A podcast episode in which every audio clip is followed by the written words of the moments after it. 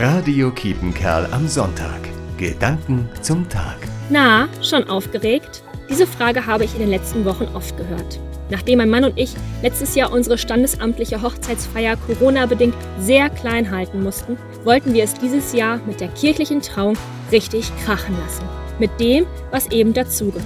Freunde und Familie einladen, gutes Essen genießen, darauf anstoßen und feiern. Aufregung setzte am Abend vorher ein. Tausend Gedanken schossen mir durch den Kopf und hielten mich lange wach. Am Hochzeitstag selbst war von der Müdigkeit keine Spur mehr. Was für ein Tag. So viel haben wir erlebt. Das, woran ich mich noch gut erinnern kann, ist, wie mein Mann und ich uns in der Selma Ludgeri Kirche gegenüberstehen, wir uns an der rechten Hand halten und uns die Trauworte zusprechen. Ich glaube daran, dass Gott nicht nur für diesen einen besonderen Moment bei uns war, sondern dass er sich an den gesamten Tag in den kleinen und großen Gesten, in den Gesprächen, in dem Lachen und in dem Gefühl gezeigt hat, das ich seitdem spüre. Dankbarkeit. Na, wie war's? werde ich jetzt gefragt. Mit den Bildern in meinem Kopf und dem Gefühl in meinem Herzen sage ich dann, schön.